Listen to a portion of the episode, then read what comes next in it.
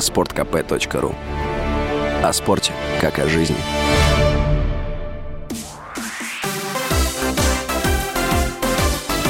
Новости спорта.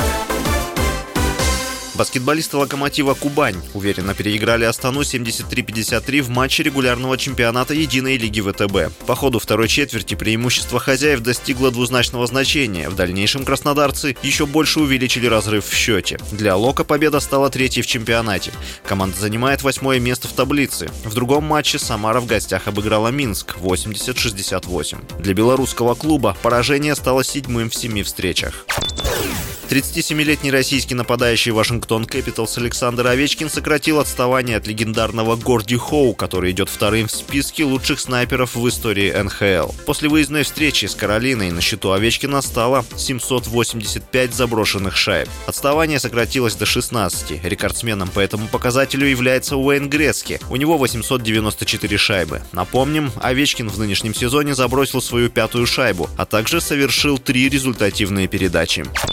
Полузащитник московского «Динамо» Даниил Фомин победил в голосовании на премию медиагруппы «Комсомольская правда» «Джентльмен года», которая вручается футболисту за безупречное поведение на поле, отношение к партнерам, болельщикам и журналистам. В тройку финалистов по результатам народного голосования вошли нападающий ЦСКА Федор Чалов и вратарь «Спартака» Александр Селихов, а 7 из 10 членов жюри поставили Фомина на первое место. Церемония вручения приза пройдет в ноябре в Москве. Фомину вручат черный смокинг и дружеский шарж. Премия носит имя Федора Черенкова и присуждается с 1994 года. Из игроков «Динамо» в разные годы ее получали Дмитрий Булыкин, Игорь Семшов, Владимир Габулов, Дмитрий Хохлов и Андрей Воронин. В 2021 году лауреатом премии стал защитник «Спартака» и сборной России Георгий Джики. С вами был Василий Воронин. Больше спортивных новостей читайте на сайте sportkp.ru Новости спорта.